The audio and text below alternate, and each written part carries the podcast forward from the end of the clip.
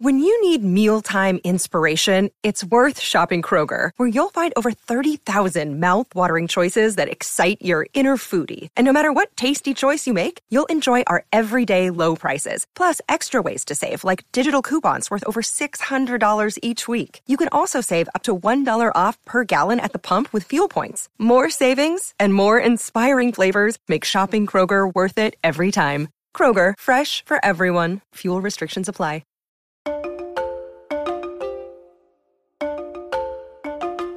Hola a todos, soy Víctor Abarca y estás escuchando Expreso con Víctor, el podcast diario sobre tecnología, tecnología que importa y cultura digital.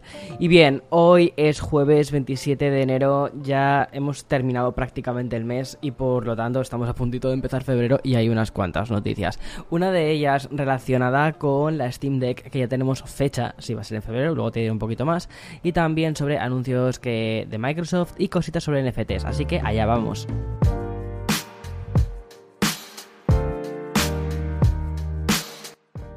Antes de nada, discúlpame que haya subido el podcast hoy un poquito más tarde, pero he estado liado con algunas tareas que tenía que terminar. Las típicas cosas de estas que dices, va, esto me lo quito ahora por la mañana en un momento y al final ese momento termina siendo más tiempo, más tiempo, más tiempo, boom, y ya está. Y te encuentras que estás a mitad de mañana. Pero bueno, ha servido también para terminar de perfilar un poquito el expreso de hoy. Es muy probable que te estés tomando este expreso por la tarde. Si es muy tarde, por favor, no tomes tanto café, tómate un té o un colacao o lo que quieras ¿Qué va? Tómate un café, descafeinado aunque sea. Pero vamos, que el café no falte. Bueno, eh, si hay una fecha que estábamos esperando, eh, o que yo estaba esperando al menos en febrero, muy por encima del Unpack de Samsung, era el hype que se ha creado con la consola de Valve, que es la Steam Deck. Y por fin tenemos ya una, será el día 25 de febrero cuando la compañía comience a vender la consola que debería eh, dominar posiblemente este año, porque no creo que haya ningún otro lanzamiento así como súper interesante este año en cuanto a consolas. A continuación voy a leerte un extracto del comunicado oficial que ha publicado Valve en su blog. Mira, dice así. Los primeros correos electrónicos para iniciar pedidos a quienes hayáis hecho una reserva, los clientes tendrán 3 días, 72 horas, para realizar la compra a partir de la fecha en que reciban el correo electrónico para iniciar el pedido. Transcurrido ese plazo, la reserva se cederá a la siguiente persona en la cola. Las primeras unidades empezarán a enviarse a los clientes a partir del día 28 y tenemos previsto seguir enviando correos electrónicos para iniciar pedidos cada semana bueno, no está mal. Si fuese yo, probablemente me perdería la consola porque eh, ahora mismo tengo 262 correos importantes sin leer. Entonces, creo que probablemente perdería la de Valve. No pasa nada, no pasa nada. Creo que voy a apuntarme a la lista porque la consola tiene pintaza. Te recuerdo además que esta Steam Deck tiene un precio de salida de 419 euros para su modelo más básico con 64 GB de memoria. No es económica precisamente, pero es que por dentro es que es una bestia parda. Vale, y no sé cuánto tiempo hace que no lees los periódicos en formato físico, pero seguro que recuerdas, o quizás no, que la sección de economía solía tener un tipo de papel diferente de color salmón. Y como si fuese 2003, vamos a abrir un poquito esas páginas salmón para hacernos eco de más eh, trimestrales y semestres fiscales. Vamos, mi grandísima pesadilla, porque cada vez que me toca hacer los papeles de las trimestrales me vuelvo loco. O sea, es como, por favor, eh, ¿por qué aprobé matemáticas? No lo sé, pero bueno, ahí voy, ahí voy tirando. Bueno, igual que hicimos en el, en el episodio de ayer, ¿no? Con, con Microsoft, hoy voy a mm, contarte los datos de tres compañías. La primera va a ser de Tesla, que es probablemente una de las compañías que más hype han creado en estos últimos años. La empresa capitaneada por Elon Musk celebra además un aumento de las entregas de casi el 90% con respecto a las cifras del 2020. Muy bien, Elon. Dando lo que prometes, consiguiendo eso así el, margen operativo trimestral más alto entre todos los OEM de volumen, es decir, fabricantes, ¿vale? Los OEM son los fabricantes. Según los datos que manejan en la compañía y a pesar de la crisis de componentes, Tesla produjo 930.000 vehículos eléctricos y entregó otros 936.000 a clientes. Traducido todo a cifras económicas, en Tesla obtuvieron ingresos de 17.720 millones de dólares. Bueno, otra compañía que ha sobrevivido a la escasez de la producción de chips semiconductores es, Intel. Y no solo, además, ha sobrevivido, ya que 2021 quedará como el mejor año financiero de su historia. Mientras que el último trimestre supuso un récord de 19.500 millones de dólares de ingresos. El año global también hizo lo propio, porque ganaron 74.700 millones de dólares, que se convierte en la cifra de ingresos más alta de la existencia de Intel. Eso sí, en cuanto a nivel de beneficio neto, Intel perdió un 5% respecto al 2020. Y para ir cerrando ya esta especie de improvisación de sección de economía, pero que está guay porque creo que toca un poco el pulso, ¿no? De cómo está funcionando la industria, esta industria de la tecnología que pues tantas alegrías nos da y tantos dramas en otras veces, voy a hablarte de Samsung, la compañía que lleva en boca de todos varios días después de no haber anunciado que el 9 de febrero sería la fecha de su primer Unpacked. Bueno, pues también ha publicado los datos y al igual que Intel, que Intel eh, Samsung ha roto eh, récords en su cuarto trimestre del 2021 con 11.500 millones de dólares. Respecto a las cifras anuales, se anotó 42.900 millones de dólares en ganancias operativas. Oye, pues no está nada mal. Voy a hacer una pequeña pausa porque con tantas cifras ya he mareado. Vamos a pasar al sponsor y continuamos con más cositas de NFTs, Windows, bueno, algunas pequeñas noticias para cerrar este jueves tan descafeinado. Another day is here and you're ready for it. What to wear? Check. Breakfast, lunch and dinner? Check. Planning for what's next and how to save for it? That's where Bank of America can help. For your financial to-dos, Bank of America has experts ready to help get you closer to your goals. Get started at one of our local financial centers or 24-7 in our mobile banking app. Find a location near you at bankofamerica.com slash talk to us. What would you like the power to do? Mobile banking requires downloading the app and is only available for select devices. Message and data rates may apply. Bank of America and a member FDIC. Vale, como te decía antes de haber hecho esta pequeña pausa, eh, uno de los temas que está siendo como mm, tema del año están siendo los NFTs. Prácticamente todos los días estos activos digitales nos están dejando titulares muy sorprendentes y bastante novedosos. Por ejemplo, hoy eh, vienen por, por partida doble.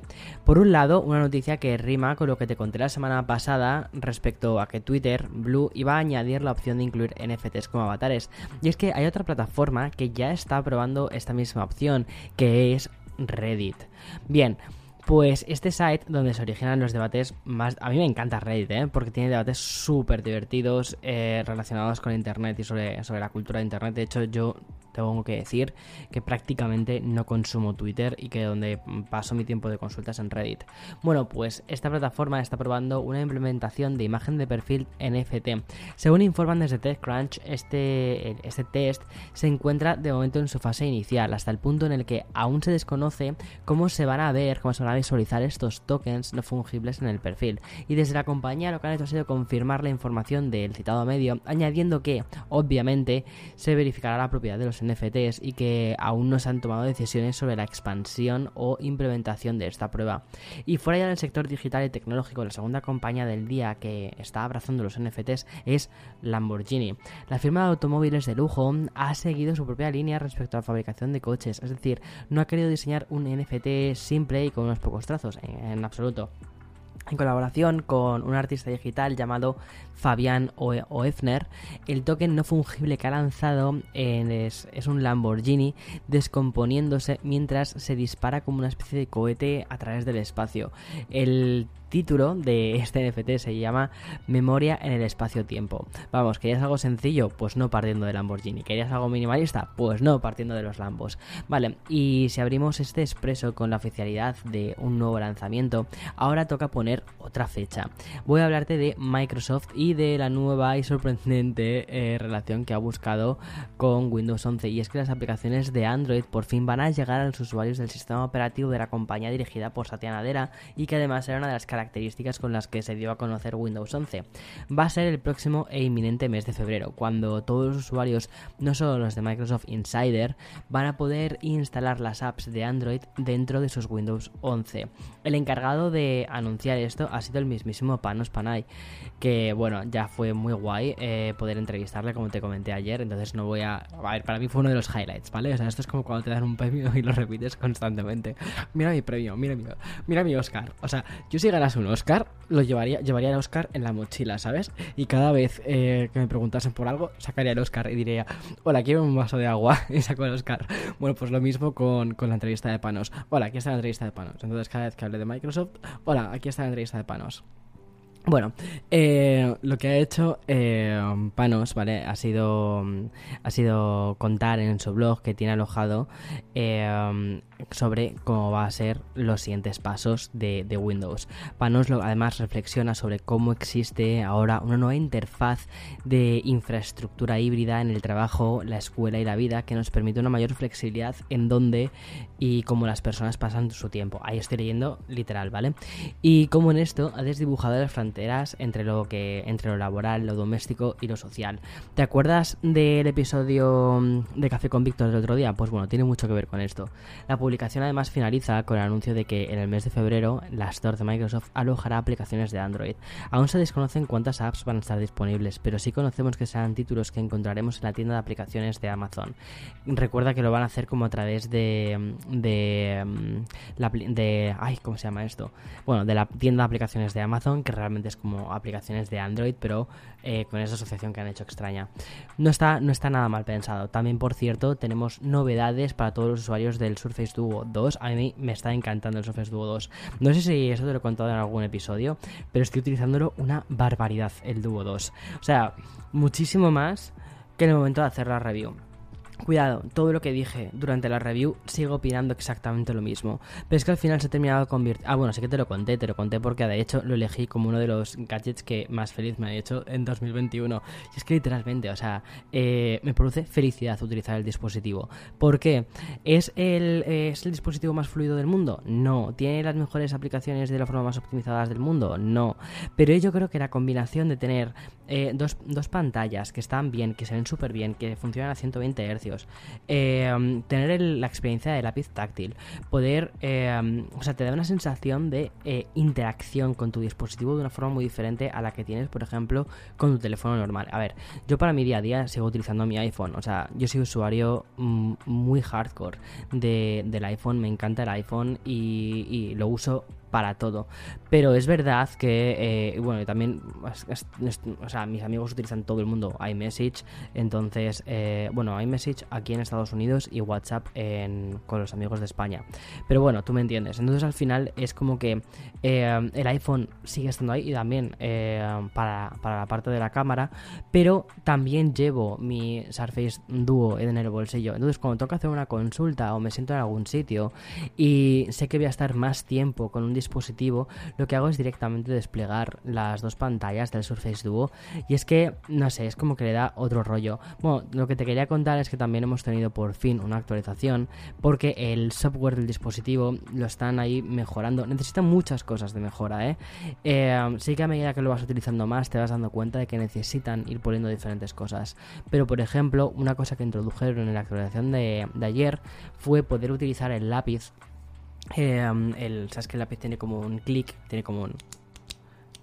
¿Sabes? Como los típicos bolígrafos. ¿Vale? Eh, entonces, cuando apretas el botoncito de arriba, eh, poder lanzar OneNote, que es la aplicación que utilizas pues, para tomar notas rápidas y todo esto. Todavía faltan cositas. Yo creo que lo que les falta es un sistema de notas rápidas muy similar al que implementó Apple con, el iPad. Eh, de tocas la pantalla y creas una nota rápida. Pero bueno, oye, poco a poco. En fin, hasta aquí el episodio de hoy, día 27 de enero del 2022. Que tengas un feliz día. Mañana viernes, ya estamos a punto. Chao, chao, chao.